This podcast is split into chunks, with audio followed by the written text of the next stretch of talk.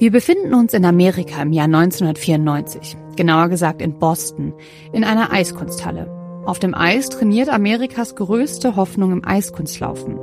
Die Olympischen Spiele stehen kurz bevor und das ganze Land hofft auf eine Goldmedaille. Doch es sollte alles anders kommen.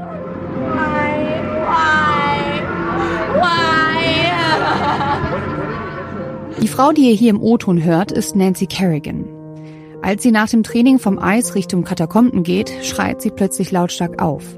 Hinter einem Vorhang hatte sich nämlich jemand mit einem Polizeistock versteckt und ihr aufs rechte Knie geschlagen. Sie fragt immer wieder, warum, während sie auf dem Boden sitzt und vor Schmerzen schreit.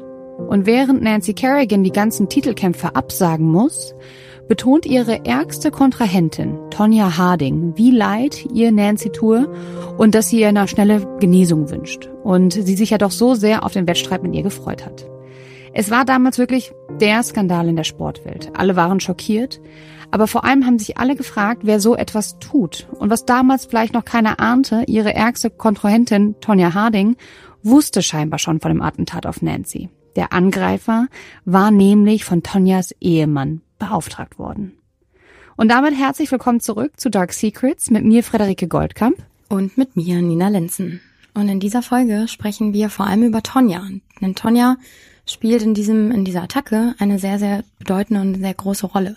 Und ich würde erstmal gerne darauf eingehen, wer Tonja Harding überhaupt war. Sie war nämlich, wie Friedi eben schon sagt, eine sehr, sehr, sehr, sehr gute und sehr bedeutende Eiskunstläuferin damals. Und wenn man sich so eine Eiskunstläuferin vorstellt, dann haben wir ja alle eigentlich im Bild eine zierliche, wunderschöne Frau in schönen Kostümen, die über das Eis gleitet. Und man kann schon direkt vorwegnehmen, dass Tonja eigentlich das komplette Gegenteil war. Also sie war keine Frage auch wunderschön und eine, eine tolle Frau, aber halt eben Ganz anders als all die anderen Frauen, die auf dem Eis standen. Sie war keine typische Eiskunstläuferin, denn sie rauchte gerne, sie trank Alkohol, sie war in ihrer ganzen Art und Weise doch eher ein wenig maskulin. Sie liebte es, an Autos zu schrauben, sie ging jagen und fischen und sie war einfach doch ganz, ganz anders. Und das war in erster Linie ein Vorteil auch für sie, weil sie eben so eine besondere Frau war, die die Welt auf dem Eis noch nie so wirklich gesehen hat und deswegen zog sie natürlich alle Blicke auf sich aber das kam natürlich auch manchmal einfach ihr nicht so zugute. Denn ähm, wenn man sich Eiskunstlaufen vorstellt, ist so wie jede Sportart wahrscheinlich, die man sehr äh, professionell ausübt. Es ist natürlich teuer. Und es war auch damals schon teuer. Es wird heute wahrscheinlich noch viel, viel teurer sein. Ich nenne euch auch gleich mal eine Zahl, was das damals so gekostet hat. Und ähm, Tonja wuchs in sehr einfachen Verhältnissen auf. Und ihre Familie hatte eben nicht die Mittel, all das zu finanzieren. Tonja wurde 1970 geboren. Sie wuchs in Portland im Bundesstaat Oregon auf und ihre Familie, wie gesagt, hatte einfach gar kein Geld. Ihre Mutter war Kellnerin, ihr Vater war immer wieder auf der Suche nach neuen Jobs, also er hatte verschiedene verschiedene Jobs und äh, verlor dann wieder einen und suchte wieder einen anderen und dementsprechend war er auch lange Zeit dann einfach nicht bei der Familie, weil er immer wieder durchs ganze Land fuhr auf der Suche nach neuen Jobs. Und äh, die Familie lebte in der Zeit, in der Tonja dann eben da groß wurde, in einem Trailer. Und das würden die Leute heute oder auch damals schon als Trailer Park Trash sehr abschätzig bezeichnen, denn die Familie hatte eben einfach gar kein Geld. Und insgesamt, erzählt Tonja, ähm, zogen sie äh, in ihrer Zeit 13 Mal ungefähr um. Das ist natürlich A für ein junges Mädchen total schwierig, äh, generell im Leben, aber auch B natürlich, um Anschluss zu finden, um Freunde zu, zu finden, um überhaupt ein normales Leben führen zu können. Und wenn man dann noch so professionell einen Sport ausübt, ist das natürlich auch nochmal besonders schwierig. Und ähm, ihre Mutter, um das schon mal vorweg zu sagen, wollte immer lieber einen Sohn haben und war nicht so ganz happy mit Tonja. Und das zeigt sich auch dann über den gesamten Verlauf eigentlich ihres Lebens, denn die Mutter war nicht sehr leicht und Tonja hatte eine sehr, sehr schwierige Kindheit. Sie liebte ihren Vater und hatte einen sehr engen und starken Bezug zu ihm. Doch wie gesagt, der Vater war halt ganz oft einfach nicht da. Und Tonja erzählt gerne, dass sie damals einfach an die Zeit zurückdenkt mit ihrem Vater. Sie ging nämlich ganz oft zusammen jagen Und äh, das sind schöne Zeiten für sie. Wenn sie daran denkt, dann, dann strahlen ihre Augen und dann berichtet sie davon, wie sie mit ihrem Vater durch den Wald zog und eben ganz geschickt auch versuchte, kein Geräusch zu machen und ihr Vater immer wieder zu ihr sagte, okay, du musst ganz leise sein, sonst gehen die Tiere irgendwie hören uns und dann sind sie wieder direkt weg. Und Tonja schon als junges Mädchen schwebte quasi über diesen Waldboden und war richtig geschickt und sprang da rum und wusste genau, wie sie sich zu verhalten hat. Und das zeigt sich auch später auf dem Eis, denn auch da wirkte es eigentlich so, als würde die junge Frau übers Eis schweben. Und als Tonja drei Jahre alt ist, geht sie das erste Mal mit ihrer Mutter äh, in ein Einkaufszentrum, von dem sie sich erinnern kann und sah dann zum ersten Mal eben eine Eislaufbahn. Und sie wusste erstmal so gar nicht, was das ist. Natürlich mit drei Jahren, wie soll man das wissen? Und sagt dann zu ihrer Mama damals, sie würde gerne auf diese Eislaufbahn gehen. Und dann hat die Mutter noch gesagt, du bist drei Jahre alt, du kannst das gar nicht. Und sie hat aber darauf bestanden und hat da wirklich äh, rumgeschrien und wollte unbedingt auf dieses Eis. Und die Mutter gab nach und Tonja durfte das erste Mal das Eis betreten. Und anfangs, so sagt sie selber, wusste sie gar nicht, was sie machen soll. Und sie hat dann erstmal die anderen Leute auf der Bahn beobachtet, was die so machen und hat sich das quasi abgeguckt und saß dann erstmal mit ihren Schuhen auf dem Eis und hat angefangen, das Eis so wegzuhacken und erstmal diese, Eispartikel zu essen und in den Mund zu schieben. Und dann haben die Leute zu ihr gesagt, das darfst du nicht machen, du musst dich so und so bewegen. Und so hat sie dann angefangen. Und schon damals konnte man sehen, ich meine, das war ein dreijähriges Mädchen, dass sie sehr viel Talent hat und eben einfach so ein natürliches Talent. Also sie musste es sich gar nicht wirklich aneignen. Und wenn man sich jetzt mal selber vorstellt, also ich habe mir das die ganze Zeit einfach vorgestellt, wie ich mit drei Jahren auf so einem Eis stehen würde. Ich kann es ja heute noch nicht richtig gut. Und dann mit drei ist das natürlich schon ähm, Wahnsinn, wenn man sich das so überlegt, so ein kleines Mädchen. Und ja, und da wusste sie schon, sagt sie, dass es das ist, was sie immer machen möchte. Und dann bat sie ihre Eltern auch relativ schnell danach darum, dass sie Unterricht nehmen darf und das weiter ausüben darf. Aber wie gesagt, das Geld reichte halt eben nicht aus. Und ähm, Tonja war dann eigentlich die komplette Zeit irgendwie auf Support von anderen Leuten und auf Sponsoren irgendwie angewiesen. Und sie hat auch ein Buch geschrieben später. Und in diesem Buch erzählt sie, dass eine Dame für den Unterricht aufgekommen ist, den sie dann später auch genommen hat. Sie sagt, geht nicht weiter darauf ein und sagt auch nicht, welche Dame, aber es muss jemand in dem Umfeld gewesen sein, der äh, sie da irgendwie finanziell auch unterstützt hat. Und ähm, während der ganzen Zeit, während Tonja dann eben auf dem Eis war und das Training bekam, war ihre Mutter oft anwesend. Äh, sie saß dann eben auf der Zuschauertribüne und hat Tonja beobachtet. Und es wird relativ schnell klar, dass die Mutter nicht nur sehr schwierige Erziehungsmaßnahmen an den Tag legte, sondern auch immer mit einer Thermoskanne am Rand saß und da war wohl mal Kaffee drin, mal Kaffee und Alkohol, manchmal nur Alkohol und es ist relativ schnell klar und dann auch bekannt gewesen, dass die Mutter ein ganz, ganz großes Alkoholproblem hat. Und so hat sie sich dann auch verhalten. Also sie hat immer rumgeschrien, hat Tonja oft vor den Augen anderer Leute verprügelt, hat sie niedergemacht, hat sie angeschrien und gesagt, sie sei fett und unnütz. Und für ein junges Mädchen, das muss ich euch nicht sagen, ist das natürlich absolut schlimm. Und äh, so sagt Tonja auch später, dass sie ganz extreme Minderwertigkeitskomplexe hatte und immer das Gefühl hatte, sie würde nicht ausreichen und sei nicht gut genug. Und so hat sie sich immer mehr auf dieses Eis fokussiert. Das war ihr einziger Ausweg. Das, da war alles gut. Sie konnte von zu Hause weg, sie konnte sich ausleben und ausüben und toben und einfach sie selbst sein. Und dadurch, dass sie so viel Erfolg hatte und direkt so schnell so gut, war das natürlich das Gefühl, was sie auch immer brauchte und diese Anerkennung, die sie irgendwie so gewollt hat. Dementsprechend sah aber ihr Alltag natürlich auch aus. Ne? Also sie ist in die Schule gegangen, danach oft zur Arbeit, weil sie irgendwie auch Geld verdienen musste, damit sie sich das alles auch finanzieren kann. Und dann ist sie aufs Eis gegangen. Und dann kann man sich vorstellen, alleine wegen der Umzüge, aber auch wegen dieses Lebens an sich, dass sie kaum Freunde hatte. Und die Mitschüler in ihrer Schule empfanden sie als seltsam. Tonja hatte natürlich irgendwie immer wieder, ja, sie konnte dann nach der Schule nicht mit irgendwo mit Leuten mitgehen, weil sie ja arbeiten gehen musste und aufs Eis gehen musste. Und es gibt eine Geschichte, die Tonja auch selber erzählt hat, dass sie am Tag der Schulfotos, als ein Fotograf in die Schule kam, um eben Schulfotos von den Kindern zu machen, musste Tonja mit einem Eislaufkostüm in die Schule kommen, weil die Familie einfach gar kein Geld hatte, um irgendwie professionelle Eislauffotos von ihr, sage ich jetzt mal, zu machen. Und dementsprechend hat die Mutter sich gedacht, okay, ich schicke mein Kind einfach mit dem Kostüm in die Schule, weil dann kann der Schulfotograf ja auch direkt die Fotos davon machen. Und sowas ist natürlich Klar, wenn man das jetzt heute irgendwie um sich hätte, würde man denken, okay, das ist ja eigentlich smart. Aber früher natürlich Kinder, die fanden das total komisch, haben sie ausgelacht und dementsprechend war Tonja eigentlich immer die Außenseiterin. Und sie hat dann auch mit 16 die Highschool verlassen, um eben noch mehr Zeit für das Leben auf der Eisbahn zu haben. Und Tonjas Eltern trennten sich dann schlussendlich 1987, was für Tonja ganz, ganz, ganz furchtbar war, weil sie eben, wie gesagt, viel engeren Bezug zu ihrem Vater hatte und hat dann direkt danach bei ihrem Vater gelebt, erst eine kleine Zeit, aber er musste dann, wie gesagt, weiter auf Jobsuche gehen und konnte mhm. nicht mehr sich um seine Tochter kümmern. Und deswegen musste sie dann wieder zu ihrer Mutter und deren neuen Freund ziehen. Und da, so erzählt sie selber, musste sie für Miete aufkommen und sie musste eigentlich im Alter von 16, 17 einfach alles selber bezahlen. Krass, aber und das ist also, natürlich, wenn man sich das so vorstellt, dass ein so junges Mädchen. Ja. Also die hat, die sie musste arbeiten gehen und dann noch Eis laufen. Wahnsinn. Sie hatte, sie hatte gar keine Mittel dafür eigentlich, ne? Und das ist natürlich für sie ähm, wenn, wenn man so ihr zusieht, wie sie darüber erzählt, das ist natürlich, es tut einem weh irgendwo, weil man einfach denkt, es ist ein so junges Mädchen und sie verfolgt eigentlich nur ihren Traum. Und ich finde das immer sehr bewundernswert, wenn man mit so jungen Jahren eigentlich schon weiß, was man unbedingt machen will und dafür kämpft. Aber ihr wurden dann doch oft ähm, ja, Steine in den Weg gelegt. Und Tonja hatte auch noch, ich glaube, es waren fünf Geschwister. Ja, genau, sie war das fünfte Kind, also es war, sie hatte vier Geschwister. Und sie erzählt in einem Interview, dass ähm, ihr älterer Bruder oft noch mit dabei war, als sie bei ihrer Mutter und deren neuen Freund gewohnt hat. Und dieser Bruder, so sagt sie, soll ebenfalls sehr, sehr gewalttätig gewesen sein. Und sie berichtet, dass er sie missbraucht habe, seitdem sie fünf gewesen sei. Und niemand hätte ihr damals so wirklich geglaubt.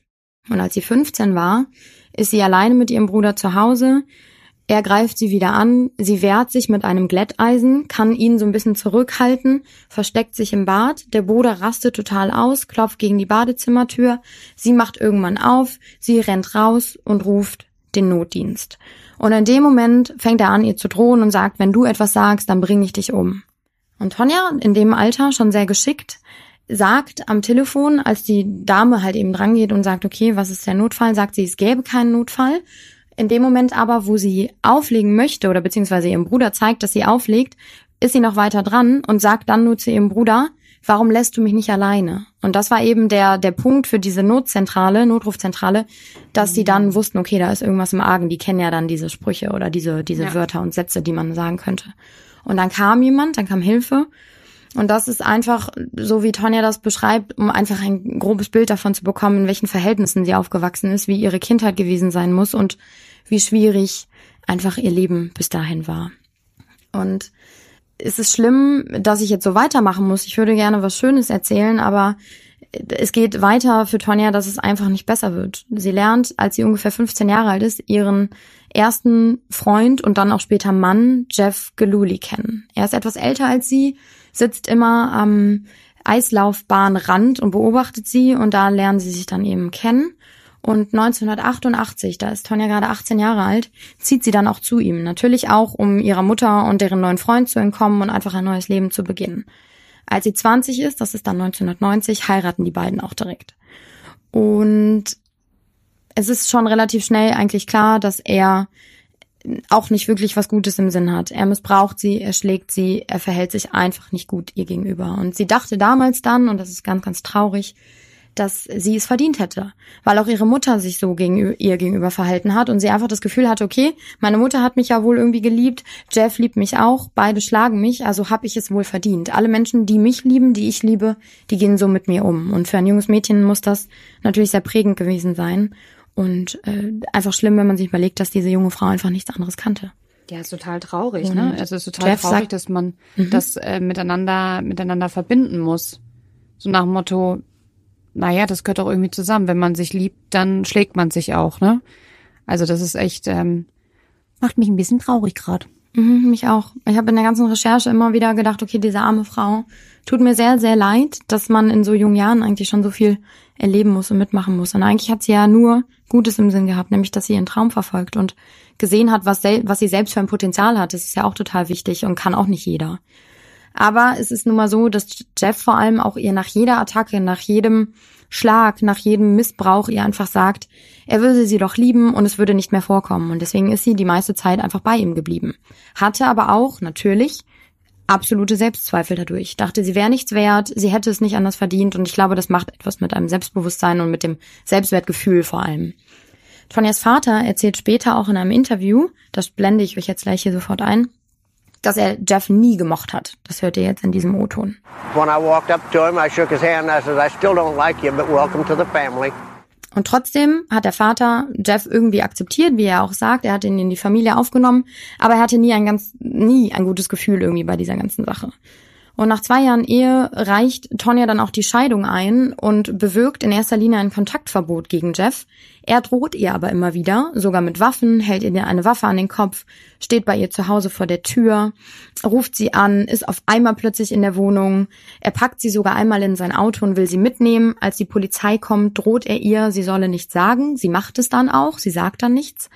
Und letztendlich kommen sie dann doch immer wieder irgendwie zusammen.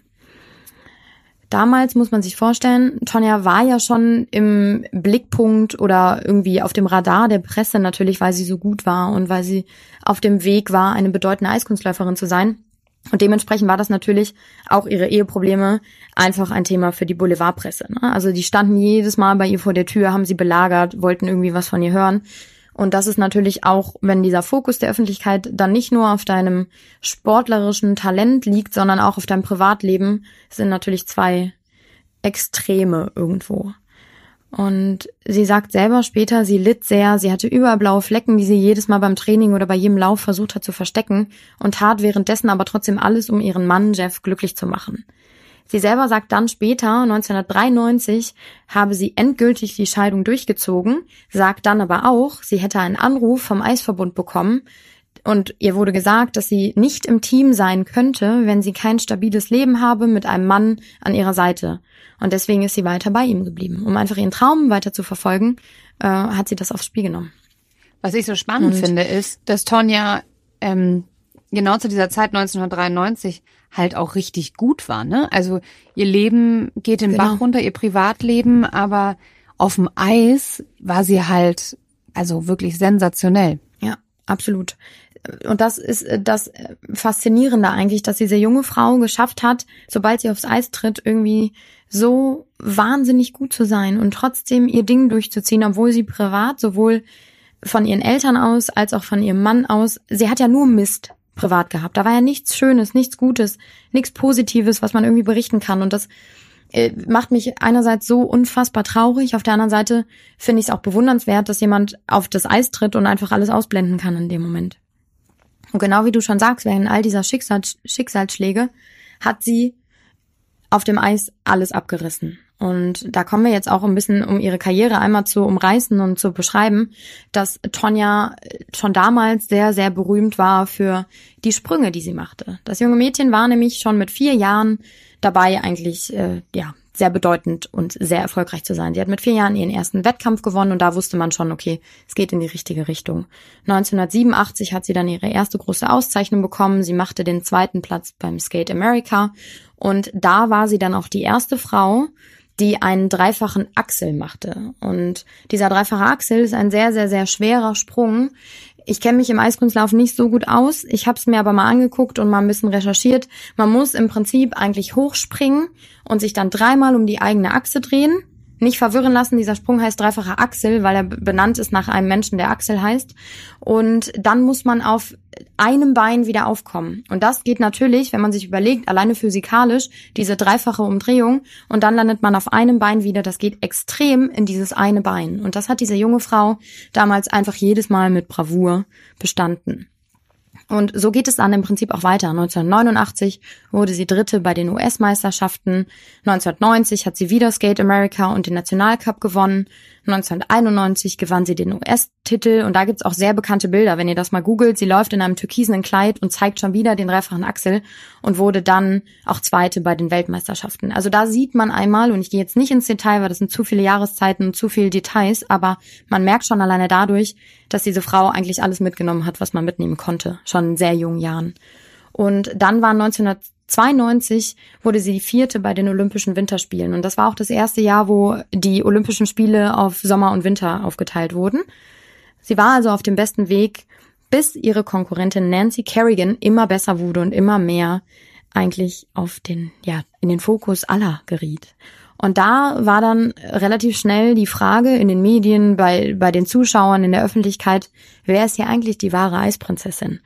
Denn man kann sagen, dass damals wie heute wahrscheinlich, aber gerade in Amerika und gerade zu dieser Zeit eben der Eiskunstlauf an sich sehr beliebt war, aber die Leute, so wie es immer ist, natürlich auch eine Geschichte daneben haben wollen. Und da ging es darum, wer äh, kommt aus welchen Verhältnissen, wer ist die Heldin oder dieser Phönix, der aus der Asche tritt und irgendwie super erfolgreich war. Und Nancy und Tonja haben sehr, sehr ähnliche Standorte oder Standpunkte in ihrem Leben gehabt. Sie kommen aus beide aus einfachen Verhältnissen. Nur kann man da schon mal sagen, der erste Unterschied zwischen den beiden ist einfach, dass Nancy sehr beliebt war. Sie war das hübsche, nette Mädchen von nebenan und dahingegen kommt Tonja, wo ich es ja eben schon erzählt habe. Sie eben ein wenig maskuliner, sehr untypisch als Eisprinzessin oder als Eiskunstläuferin. Und ja, die zwei standen sich die ganze Zeit gegenüber und die Medien haben es natürlich noch viel, viel größer und viel, viel mehr gemacht. Nancy hingegen bekam aber immer mehr Aufmerksamkeit. Sie gewann sehr, sehr viele Wettkämpfe und die Sponsoren gingen lieber zu ihr als zu Tonja, weil Nancy eben in dieses Bild einer Eisprinzessin eher passte.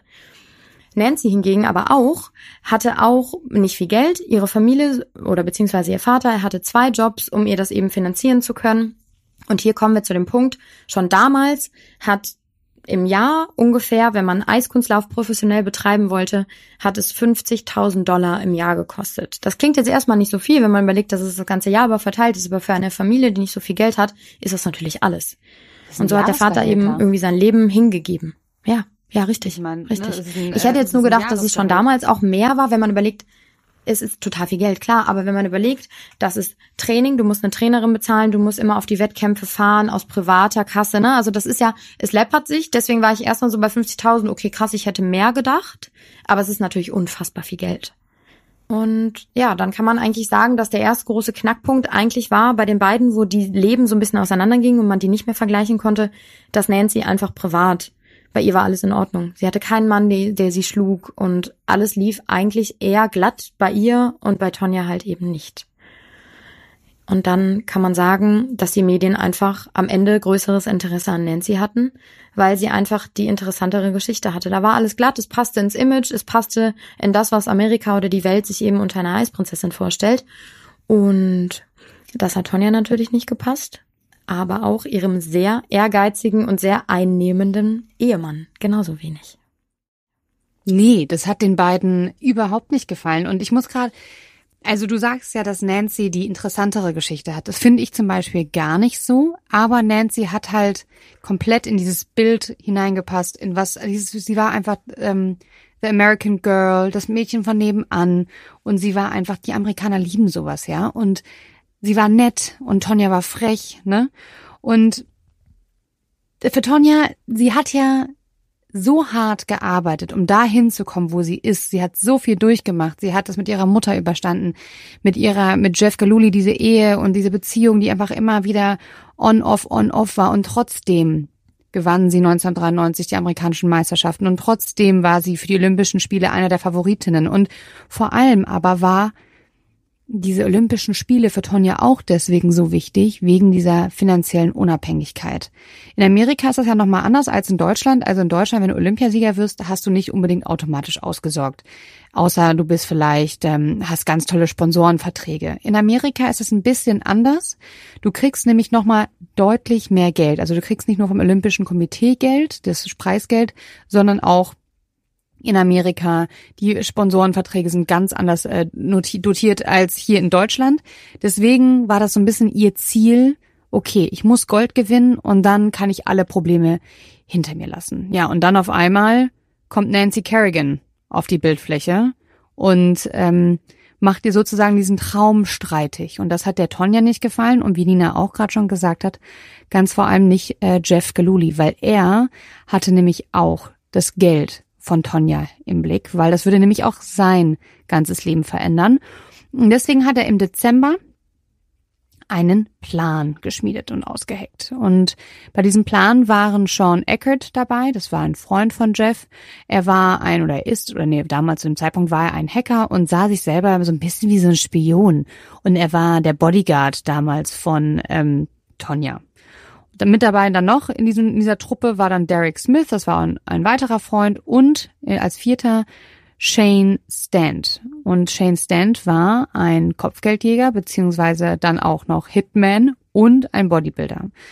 Ähm, Shane hatte auch relativ häufig schon mit der Polizei zu tun. Also es war so ein ja, eine relativ kuriose, zusammengewürfelte Truppe von vier, von vier Männern, die ähm, sich überlegt haben, wir müssen Nancy aus dem Verkehr ziehen.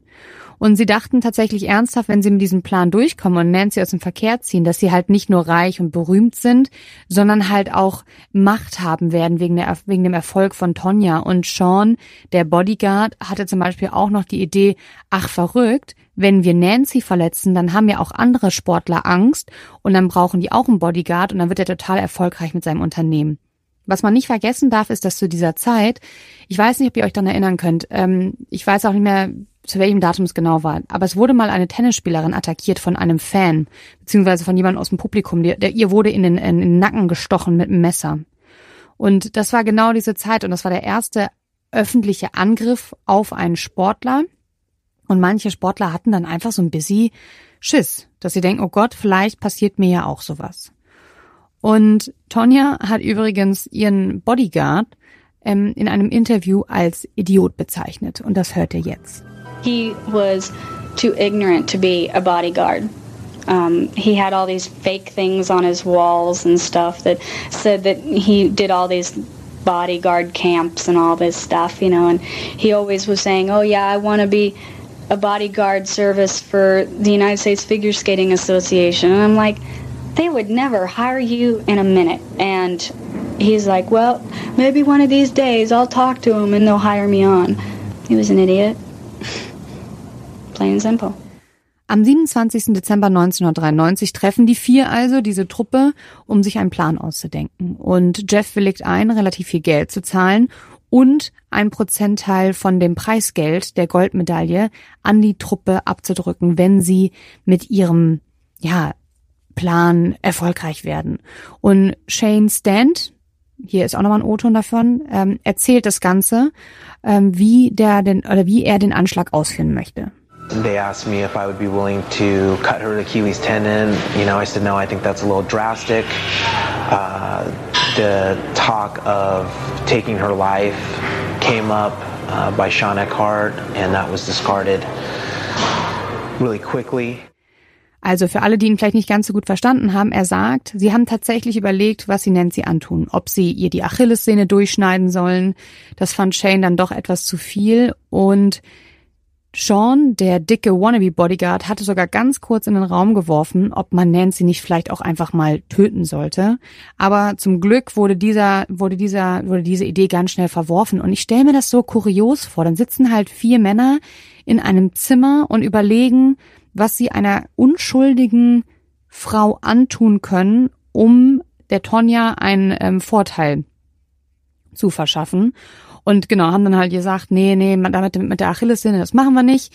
Und haben dann sich entschieden, wir nehmen uns einen Knüppel und schlagen sie ähm, aufs, ihr aufs Bein, um sie halt zum Krüppel zu machen. Und ähm, sie haben gesagt, wir müssen ihr auf das rechte Bein oder das rechte Bein kaputt machen, weil das ist das Bein, auf dem sie immer landet. Und jetzt wird's nämlich wichtig, weil Shane, der Hitman, der das am Ende alles ausführen sollte, der auch gesagt hat, er möchte jetzt nicht ähm, irgendwie, dass das, also das klingt so bescheuert. Er möchte ihr nicht die Achillessehne durchtrennen und er möchte sie auch nicht töten, aber er ist damit einverstanden, ihr das Bein zu zertrümmern. Ähm, er hat dann nämlich gesagt, dass Tonja davon gewusst haben muss und sogar das rechte Bein empfohlen hatte. They wanted her right leg to be injured because that was her landing leg. It was my understanding that Tanya told Jeff Gluey that uh, she preferred the right leg because it would guarantee that she couldn't land on that leg and that was her landing leg. Und das, diese Tatsache, dass er sagt, dass Tonja das wusste, ist deswegen so wichtig, weil Tonja jahrelang behaupten wird, dass sie überhaupt nicht weiß, wer sich diesen Plan ausgedacht hat. Aber hört selbst. I have no idea who originated it. I don't know. So, und der Hitman war einfach davon überzeugt, dass Tonja davon wissen musste, weil sie zum Beispiel auch Jeff dabei unterstützt hat, herauszufinden, wann und wo Nancy trainiert hat.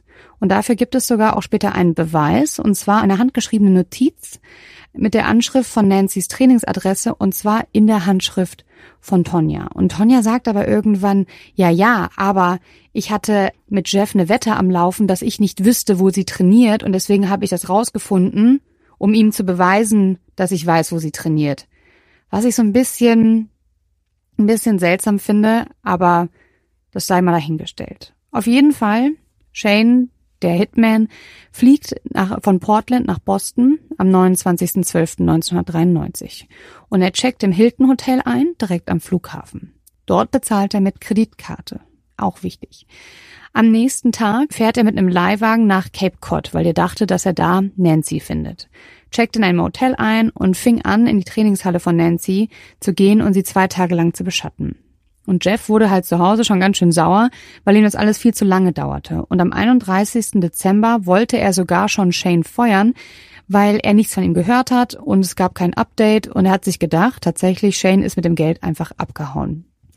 Am 3.1. fanden sie aber dann heraus, dass Nancy gar nicht in Cape Cod war, sondern auf dem Weg zu den nationalen Meisterschaften in Detroit. Also hat er sich da auf den Weg gemacht und Jeff hat sich gedacht, naja, um sicher zu gehen, schicke ich nochmal jemand anderen dahin, damit das Ganze auch passiert und zwar den Derek hat er dahin geschickt. Und Derek sollte sicher gehen, dass Shane das Ganze auch tatsächlich durchziehen würde. Und alle Sportler waren im West Inn Hotel. Und Shane hat sich halt auch ins West Inn Hotel eingecheckt. Und als er da durch die Lobby lief, sah er auf einmal Tonja. Und er behauptet, dass sie Augenkontakt hatten und dass Tonja dann so ganz, naja, ihn angesehen hatte und dann so weggeguckt hat mit so ein bisschen so einem ängstlichen Blick.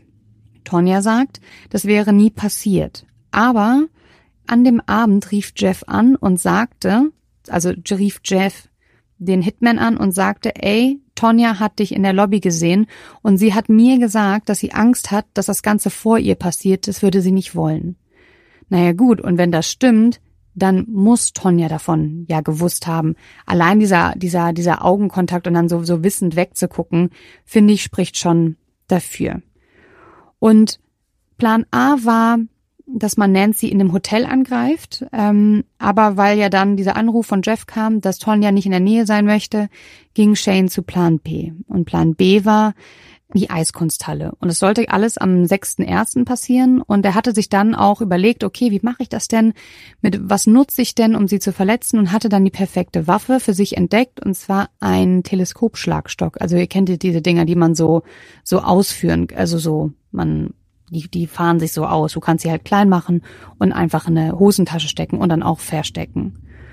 Und gegen drei Uhr war Nancy auf dem Eis. Also vor einem Wettkampf ist es ja auch ganz oft so, beziehungsweise es ist so, dass man ja nochmal trainiert und man die Eishalle kennenlernt und sich vertraut macht.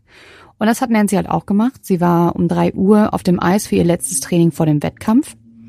Und Shane, der Attentäter, war auf der Bühne, äh, auf der Tribüne und wartete auf sie.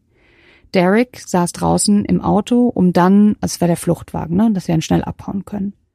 Shane geht zu dem Bereich, wo Nancy das Eis verlassen hat. Also er sitzt auf der Tribüne, Nancy wird mit dem Training fertig, er steht auf und geht zu dem, du hast ja nicht überall Türen, um das Eis zu verlassen, sondern es ist immer von beiden Seiten genau eine Tür und geht genau dahin. Aber hört mal selbst, weil er beschreibt es nämlich und da kriege ich mal so ein bisschen Gänsehaut. I watched routine, I timed it, I had walked down the stairs when she was getting ready to exit the ice. There was a cameraman that I was concerned about that was walking around, not taking still photos, but a video. And uh, so basically, all I did was I stood right behind him and I followed him all the way to the curtain. I walked through the curtain and I pulled out the collapsible baton. I struck her once on the bottom of the thigh and the right on her right leg, and I ran down the hall. Der Angriff auf Nancy dauert tatsächlich nur ein paar Sekunden. Ähm, sie liegt am Boden und schreit vor Schmerzen. Why? Why? I don't know, some hard, hard black stick. Something really, really hard.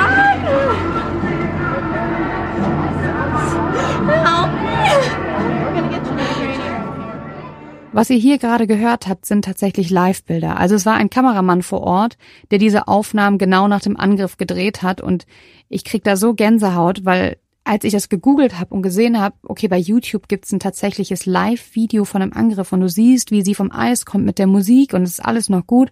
Und sie ist hochkonzentriert und denkst nur so, okay, sie geht jetzt gleich durch diesen Vorhang und dann passiert's. Und wie sie halt, man, also man, also was für Schmerzen sie hat, man hört es ja und ähm, ich finde, es ist schon ganz, ganz schwer zu ertragen. Und tatsächlich wurde Shane, also der hat ähm, ihr einmal gegens Bein gehauen und ist dann weggerannt. Und beim Wegrennen auf der Flucht wurde er von einer Frau gesehen. Und er hatte sich auch vorher so einen genauen Fluchtplan überlegt, ich renne zu der Tür und er rennt dahin, das ist so eine Glastür, doch sie war zu. Und am Tag vorher war sie tatsächlich noch offen also nimmt er seinen Teleskopschlagstock und zertrümmert die Glastür, springt raus, schmeißt den Schlagstock weg. Er hatte Handschuhe an, also macht er sich auch gar keine Gedanken wegen Fingerabdrücken. Aber als er rauskam, war Derek, also der im Fluchtwagen, nicht da. Und er musste erstmal die Straße hoch und runter rennen, bis er dann Derek an irgendeiner an der Poststation ähm, entdeckt hat. Warum Derek weggefahren ist, kann ich euch nicht sagen. Auf jeden Fall, die beiden sitzen im Auto und können fliehen zumindest vorerst. In der Zwischenzeit ähm, war Tonja im West Inn Hotel, da wo die ganzen Sportler untergebracht waren, wo sie geschlafen hatte. Also sie hatte nach dem Training ein Nickerchen gemacht und dann bekam sie auf einmal einen Anruf, dass Nancy angegriffen wurde und dass sie bitte in ihrem Zimmer bleiben soll und dass sie dann tatsächlich ähm, bis zum Training ähm, ab, sie wird zum Training abgeholt und dann von Sicherheitskräften eskortiert. Wenn sie als dann Tonja zum Training kam, war natürlich alles voll mit Journalisten. Und unter diesen Journalisten war auch Kristen Brennan. Und sie war vor Ort, als Tonja ankam, und sie hat auch mit Tonja gesprochen. Und Tonja hatte wohl zu ihr gesagt, sie hofft, dass es Nancy bald besser geht, was ja gar nicht, also das ist ja völlig fein. Und sagte dann aber im nächsten Halbsatz, und dass sie nächstes Jahr wieder fahren kann. Und das fand die Journalistin irgendwie seltsam, weil sie gedacht hat so, keiner weiß, wie schlimm die Verletzung ist wie kannst du denn davon ausgehen, dass sie jetzt ein komplettes, ähm, ein komplettes Jahr ausfällt?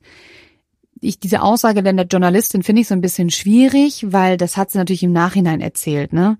Und ich kann mir nicht vorstellen, dass es ihr in dem Moment schon aufgefallen ist, dass das eine seltsame Aussage ist, aber das hat sie später in allen Interviews immer so ähm, erzählt. Und Tonja sagte, nachdem sie wusste, dass oder erfahren hatte, dass äh, Nancy angegriffen worden ist, rief sie ihren Ex ne, der Jeff war wieder on-off, den Jeff an und sagte, dass er sofort zu ihr kommen soll, weil sie Angst hat.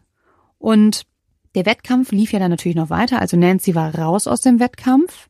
Und ihr müsst wissen, bei diesem Wettkampf musste man sich für die Olympischen Spiele qualifizieren. Und Tonja, ja, sie wurde Erste. Also für sie hätte es einfach nicht besser laufen können. Sie gewinnt das Ding, hat das Ticket für Olympia in die Tasche. Und zur Feier wollte Tonjas Vater mit Jeff ein Bierchen trinken gehen, weil er einfach so stolz darauf war, dass Tonja einfach kurz davor steht, ähm, sich ihren absoluten Lebenstraum zu erfüllen, weil bei der ersten Olympiade war sie ja nicht Favoritin, aber jetzt war ja kurz das Gold wirklich ähm, zum Greifen nah. Und dann haben sich Jeff und Tonjas Vater zum äh, Bierchen trinken verabredet und auch getroffen.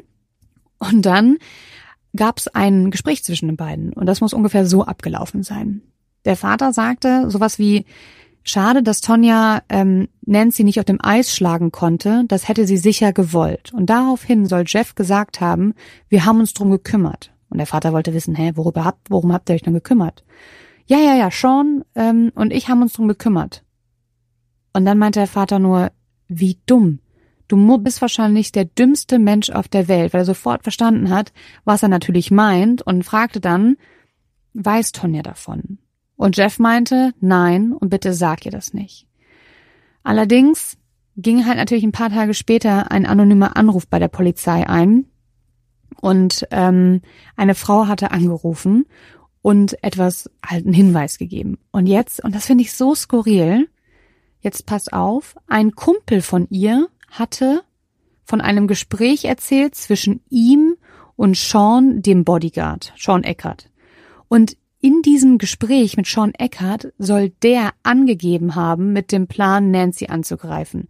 Also es gab wohl auch ein Tape, als die vier zusammensaßen, haben die das ganze Gespräch aufgenommen wahrscheinlich aus Sicherheitsgründen, aber um dann was in der Hand zu haben ähm, gegen die anderen, ne, um sich gegenseitig abzusichern. Und mit diesem Audiotape hat der Typ halt angegeben.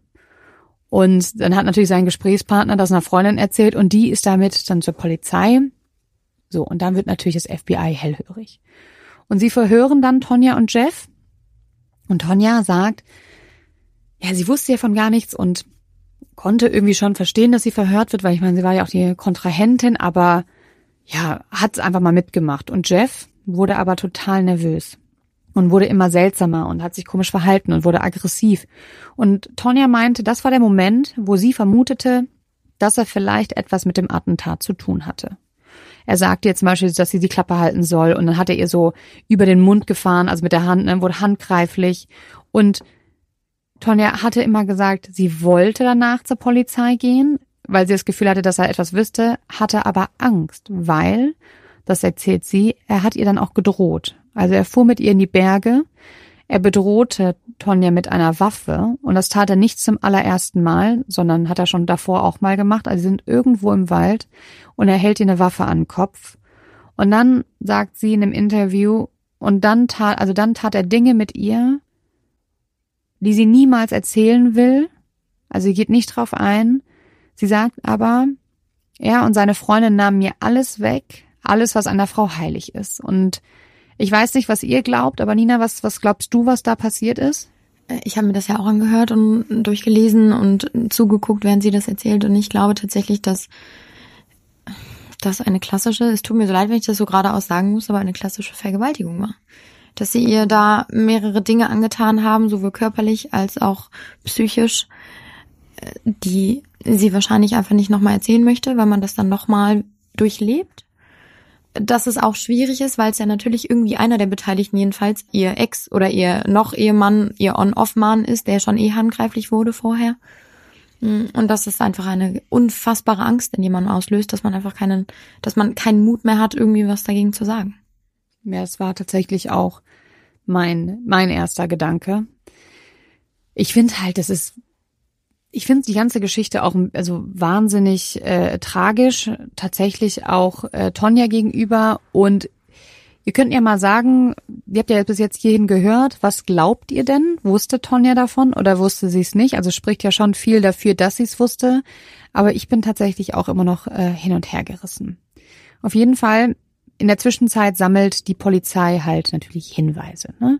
Und die sammeln Kreditkartenabrechnung und Hotelbelege. Und dann musste ich so grinsen, weil dieses Vierer-Trio, so richtig schlau waren die irgendwie scheinbar auch nicht. Also so richtig gut durchdacht haben die das nicht, weil die sind ja dann überall hin und haben mit Kreditkarte gezahlt oder haben sich einen Leihwagen geholt und haben dann Hotels telefoniert. Also die haben einen ganzen Pfad von Beweisen hinterlassen. Und es meinte auch mal eine Autorin, wenn ich diesen Plot, den die beiden, den die vier sich überlegt haben, wenn ich ihn aufgeschrieben hätte für einen Roman und das einen Verlag gegeben hätte, hätte jeder Verlag gesagt, das ist zu schlecht, um wahr zu sein.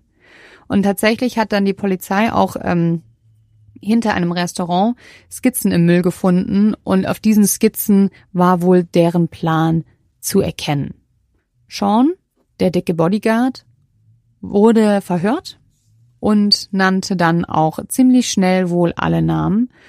Und Shane Stand, der Hitman, also der die, die, die, ähm, die Tat durchgeführt hat, und Derek Smith wurden der Verschwörung zweiten Grades für schuldig gesprochen. Und eine Person macht sich der Verschwörung zweiten Grades schuldig, wenn sie in der Absicht eine Straftat der Klasse A zu begehen, mit ein oder mehreren Personen vereinbart, in einer solchen Straftat verwickelt zu sein oder sie zu begehen.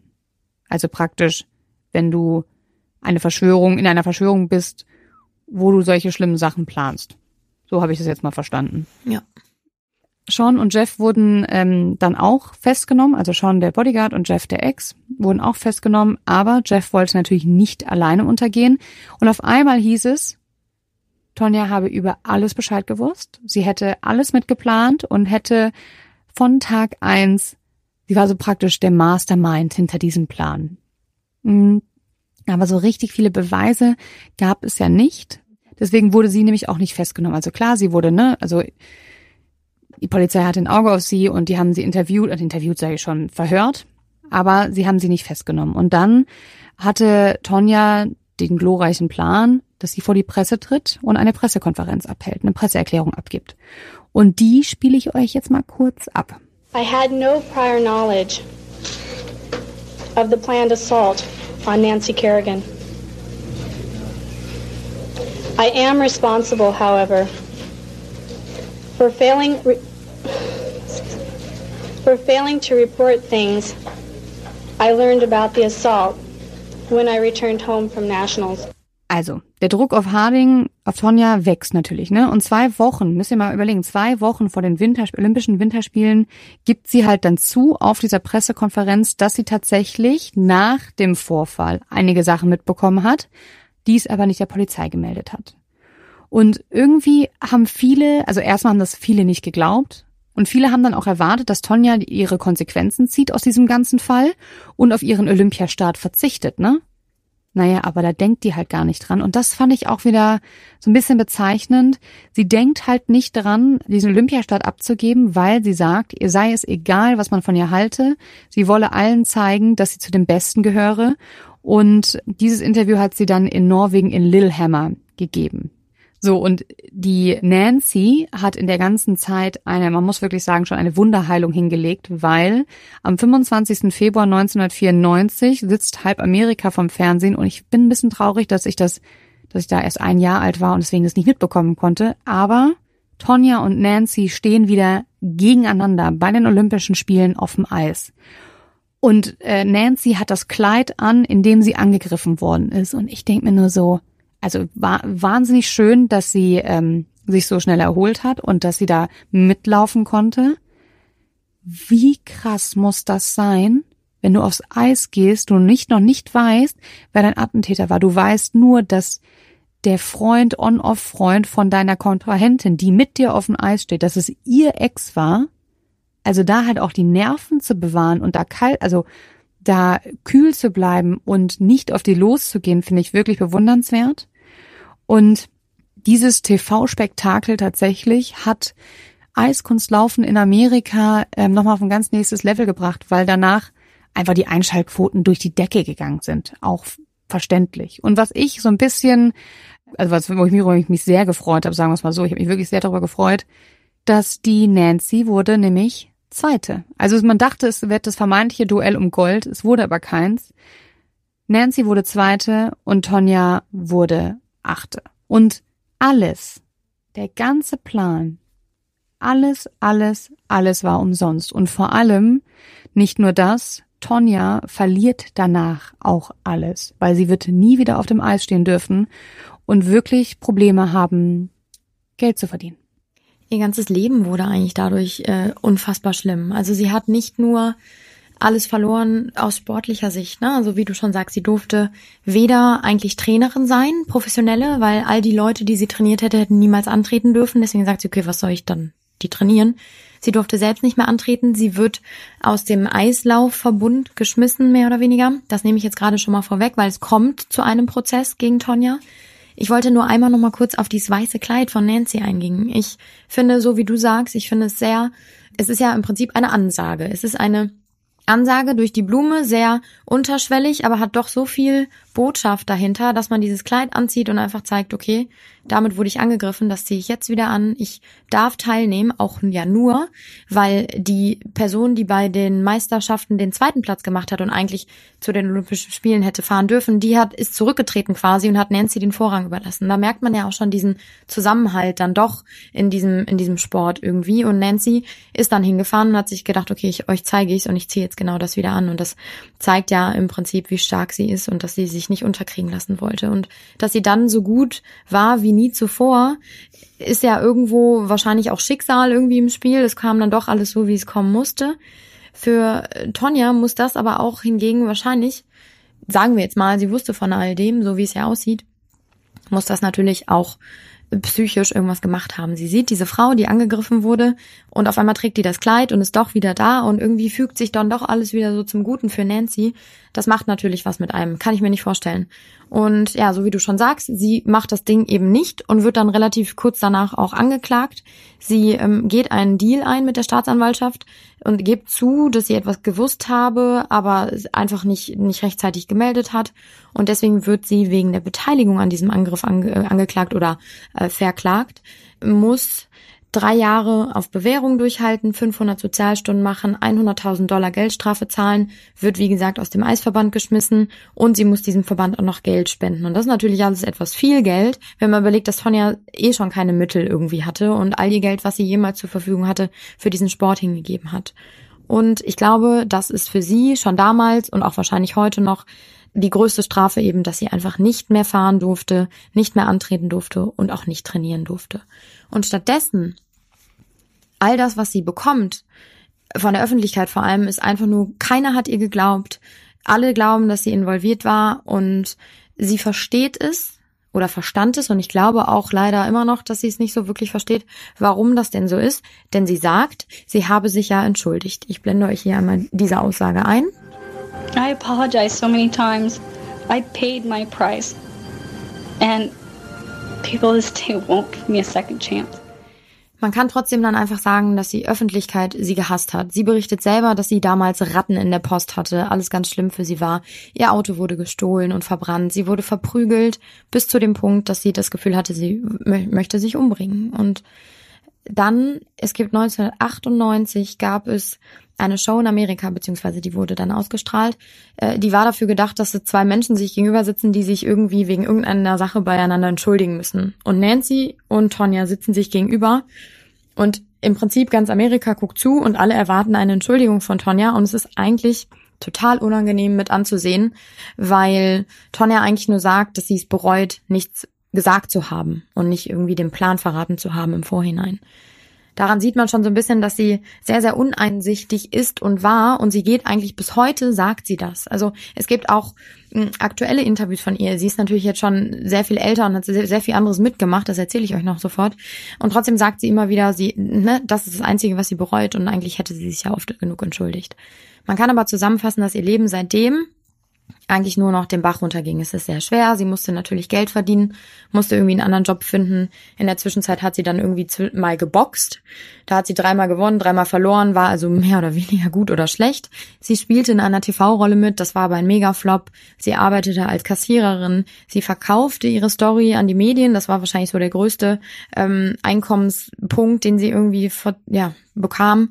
Sie versuchte sich als Sängerin, es gibt Ausschnitte, da wird sie einfach nur ausgebuht mit der Band auf der Bühne, es ist ganz unangenehm zu sehen. Sie machte bei der amerikanischen Version von Let's Dance mit und letztendlich, 2018 gesteht sie dann nochmal im Fernsehen, dass sie es damals wusste, etwas sei geplant gewesen. Sie sagt aber weiterhin, 2018, ne, und das ist Ewigkeiten her, dass sie in keinster Weise beteiligt gewesen wäre. Und man kann eigentlich zusammenfassen, dass Tonja seitdem durch Talkshows tingelt, dass sie immer wieder ihre Geschichte erzählt, dass sie Interviews gibt und immer wieder irgendwie mit, mit Leuten darüber spricht. Es gibt ein Rieseninterview, das packe ich euch in die Shownotes, mit der New York Times da kriegt man so ein bisschen den Eindruck, dass sie immer noch denkt, sie sei eigentlich das Opfer in dieser ganzen Geschichte und sie hätte ja eigentlich nichts gemacht. Privat, auch weiterhin, läuft es nicht gut für sie. Ihr damaliger Freund hat sie weiter geschlagen, sie hat etwas nach ihm geschmissen, sie wurde danach festgenommen. 2002 fuhr sie betrunken Auto, sie schob es damals auf den Wagen, dass dieser Unfall, den sie dann gemacht hat, eben an dem kaputten Wagen lag, aber ihr konnte halt eben der Alkohol nachgewiesen werden und deswegen musste sie auch im August 2002 für zehn Tage ins Gefängnis. Also man kann wirklich jetzt einmal so den Schlussstrich darunter ziehen und zusammenfassen, dass diese Frau einfach seitdem kein wirklich leichtes Leben irgendwie führt und alles irgendwie für sie nicht positiv weiterging. Nee, und vor allem, was ich auch so krass finde, sie war ja 23, als das Ganze passiert. Also sozusagen, als sie von der Gesellschaft ausgestoßen worden ist, war sie 23 Jahre alt und sie hatte ja eigentlich noch alles vor sich und dann wird es ihr so schwer gemacht. Ähm, ja, wo du jetzt auch sagtest, dass sie, dass sie davon wusste, aber nicht beteiligt war? Also sie wusste nur, dass was geplant ist oder wie, aber sie wusste nicht, was was geplant ist. Also genau. Ja, ich glaube, genau. ich glaube, aber nichtsdestotrotz, also guck mal, und ich davon. glaube nämlich, und da, da können wir ja schon mal unsere Meinung eigentlich sagen, ne? Ich finde nämlich auch, ich glaube auch, dass sie davon wusste.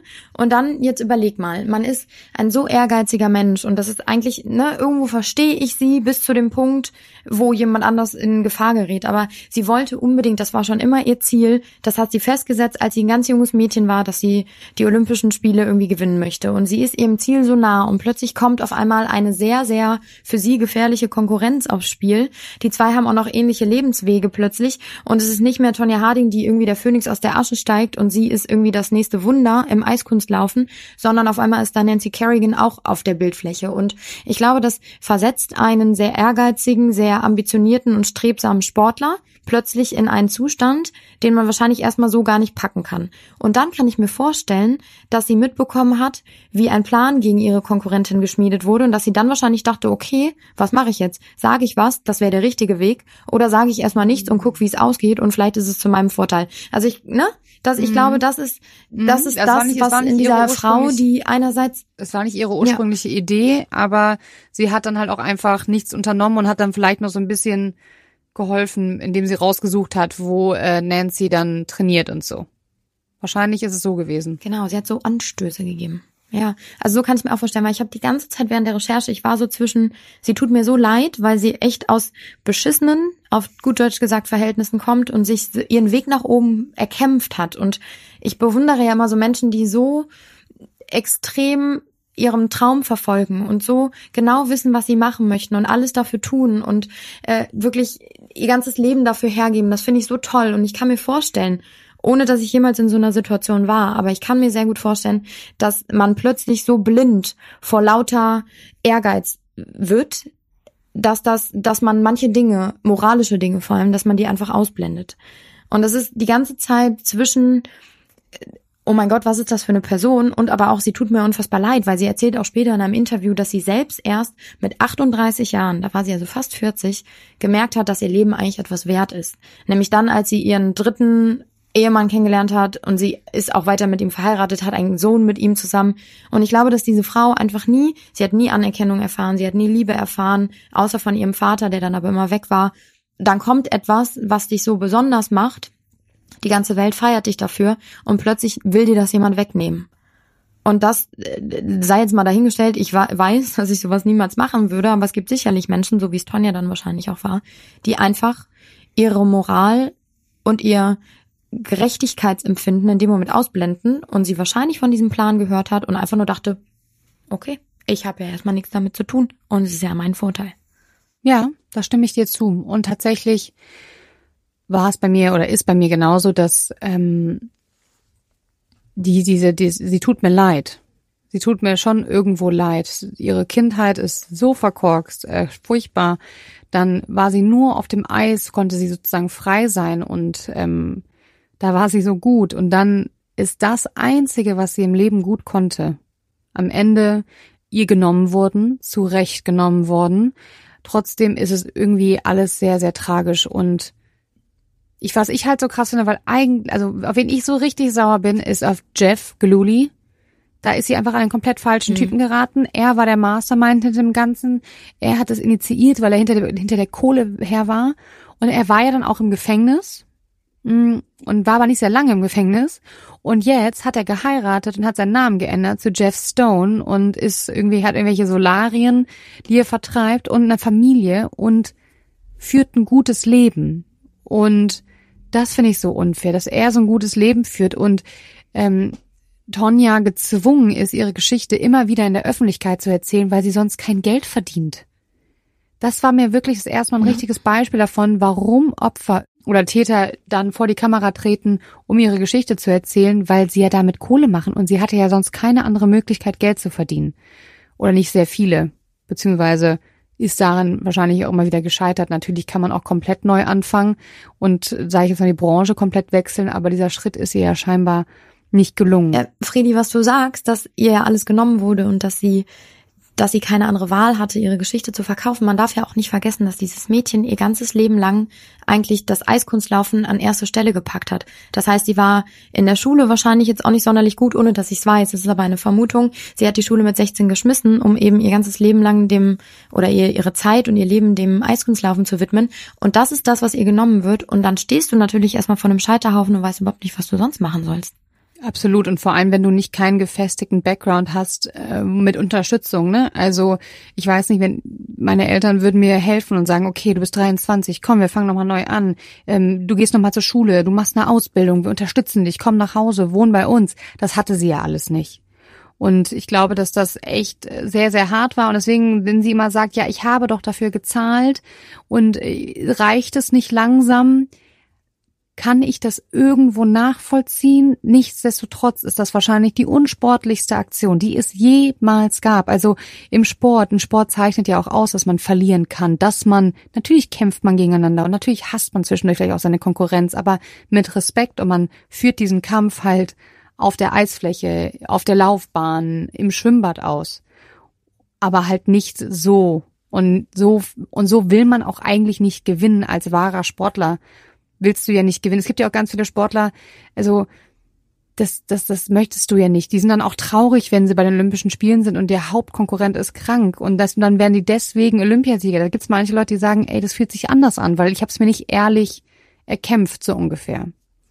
Naja, was ich sagen wollte noch, ähm, was die Männer heute machen. Also Jeff habe ich ja gesagt, führt ein komplett normales Leben. Finde ich ein bisschen unfair. Sean Eckert macht irgendwas mit IT, führt also auch ein komplett neues, äh, normales Leben. Derek Smith ist untergetaucht und Shane Tate, der Hitman, also der das Nancy attackiert hat, ähm, war jahrelang im Gefängnis und wurde danach Personal Trainer und gibt halt auch Interviews. Also sie sind alle irgendwie rehabilitiert und führen ihr Leben weiter und genau das gleiche tut Nancy übrigens auch. Ne? Also Nancy ähm, hat ein, führt ein sehr gutes Leben und ähm, ja ist erfolgreich, hat eine tolle Familie. Also bei ihr ist auf jeden Fall, könnte man sagen, Ende gut, alles gut. Sie ist tatsächlich, hat noch eine Medaille bei Olympia geholt, war wahnsinnig erfolgreich. Also ich freue mich, dass diese Geschichte für sie nicht so übel ausging. Und, und mich würde interessieren, was ihr denkt, weil ich glaube, ähm, es gibt ja diesen Film I, Tonya. Wer ihn gesehen hat, der ist hervorragend. Äh, vor allem die Mutter, äh, die Rolle der Mutter ist äh, großartig gespielt. Also guckt ihn euch mal an. Und ich glaube, dass den wahrscheinlich auch viele schon gesehen haben. Was ist denn eure Meinung? Glaubt ihr, sie, also Tonja ist beteiligt gewesen, ist sie schuldig daran? In welcher Art und Weise schuldig vielleicht? Wie empfindet ihr das? Ähm, vor allem auch, wenn man überlegt, wie viele unsportliche Aktionen es vielleicht in der Vergangenheit auch im Sport schon gegeben hat, gibt es da vielleicht Unterschiede zwischen Bestrafung von Männern und Frauen? Ne? Das ist ja auch nochmal ein interessanter Aspekt. Ähm, schickt uns mal eure Meinung dazu. Genau. Und jetzt steht ja auch schon Weihnachten vor der Tür. Also Nina und ich haben uns überlegt, wir machen eine klitzekleine Weihnachtspause und zwar fällt dann die nächste Folge am 27.12. die fällt aus. Wir sind aber im neuen Jahr wieder ganz frisch äh, für euch da und haben uns auch ganz viele tolle neue Sachen überlegt, ähm, die wir machen wollen. Und jetzt kann ich es auch noch erzählen, es ist ja jetzt im Oktober ist auch schon mal eine Folge ausgefallen und jetzt sage ich euch auch warum, weil ich habe einen Antrag bekommen und das war ein Tag vor unserer Aufnahme. Und dann habe ich Nina angerufen und habe gesagt, hört mir, es tut mir so leid, aber ich habe gerade überhaupt keinen Kopf, mich vorzubereiten. Ich möchte einfach mal kurz das Wochenende ähm, mit meinem Verlobten genießen und genau. Das war der Grund, warum wir das haben ausfallen lassen. Wir waren nicht krank, uns ging es tatsächlich sehr, sehr gut. Aber dann habt ihr das auch schon gehört. Und damit? Wir wünschen euch schöne Weihnachten. Genau, feiert schön, schmaust schön und äh, eine ganz wundervolle Zeit mit euren Liebsten. Wir freuen uns aufs neue Jahr mit euch. Tschüss.